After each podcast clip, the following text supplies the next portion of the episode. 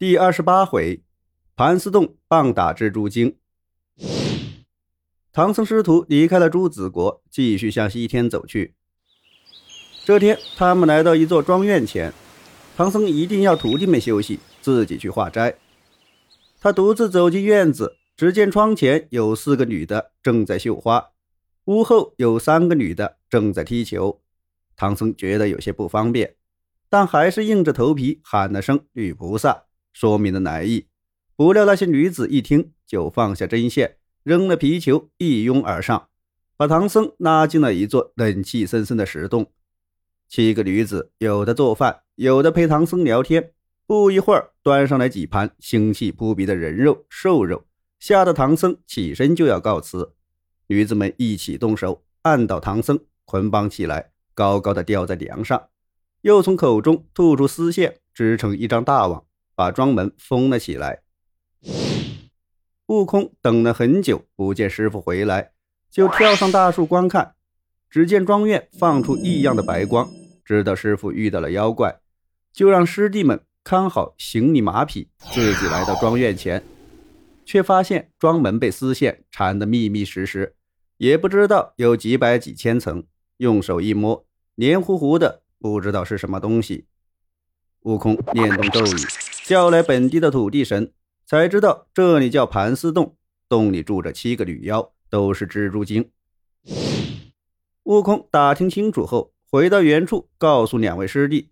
八戒听说这次是打女妖精，提着钉耙，迈开大步就往盘丝洞方向跑去。八戒闯到洞中，不见一个妖怪，就继续向里面走。突然，他听到一阵女子的嬉笑声，就顺着声音找去。只见七个女妖正在洞里的水潭中洗澡，说是洗得干干净净的去吃唐僧肉。八戒大喊一声，举起钉耙就打。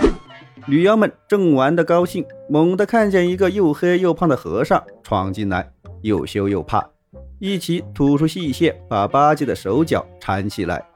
八戒使劲挣扎，连摔了几个筋斗，最后倒在地上爬不起来了。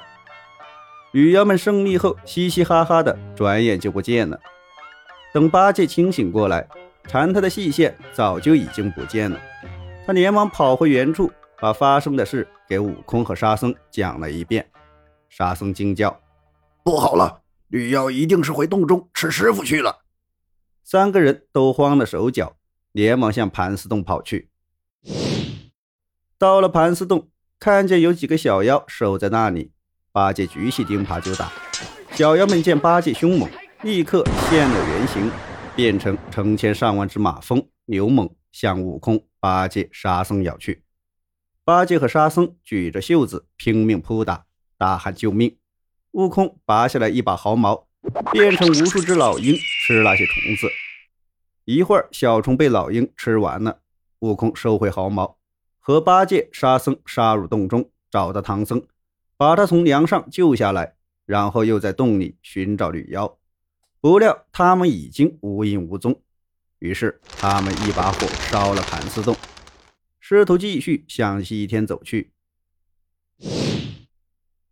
没走多远，路过一处庄园，门前写着“黄花观”。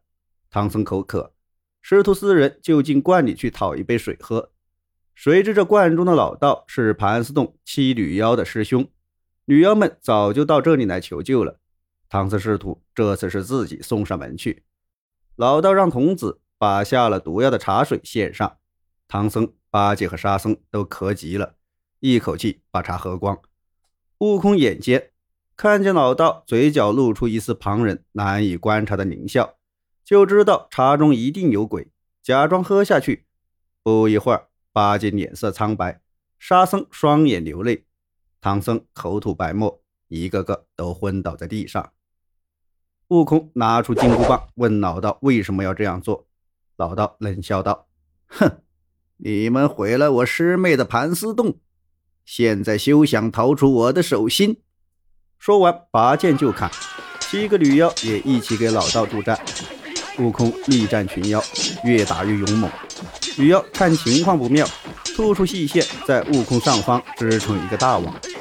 悟空见状，一个筋斗冲破大网，跳到空中，拔下一把毫毛，变成无数个悟空，每人拿一根双脚插棒向丝网乱打。一会儿，丝网全被打烂了，从里面拖出来七只大蜘蛛，一个个缩成一团，浑身发抖，直喊：“饶命！饶命！”悟空命令老道交出解药，救醒师傅和师弟，不然就打死这些蜘蛛精。女妖也连忙求老道拿出解药，可老道却说要吃唐僧肉。悟空听了以后大怒，骂道：“既然你不肯交出解药，那就看看你师妹的下场。”说着挥动铁棒，把蜘蛛精全部打死。接着，悟空又去打老道，老道不是悟空的对手，就施展法术，两眼中顿时射出万道金光，紧紧罩住悟空。悟空被罩得头昏眼花。左逃右窜都躲不开，心中一急，钻到地下，从土中走出了二十多里，才保住了性命。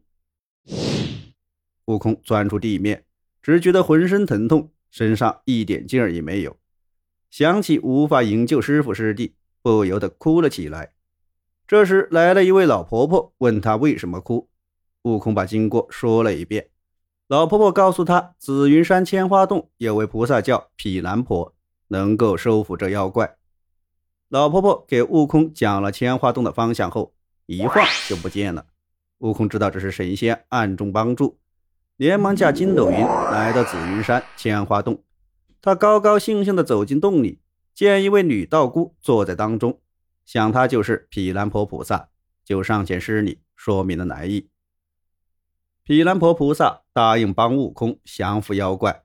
两人一起驾云来到黄花观，毗蓝婆菩萨藏在云里，让悟空把妖怪引出来。老道见悟空又来了，就又念起咒语，眼里放出金光。毗蓝婆菩萨取出一根绣花针，扔到空中，只听一声巨响，破了金光。毗蓝婆按下云头，和悟空走进黄花观，见到老道已经现了原形，原来是只蜈蚣精。悟空想一棒打死他，毗蓝婆让他住手，先去救师傅。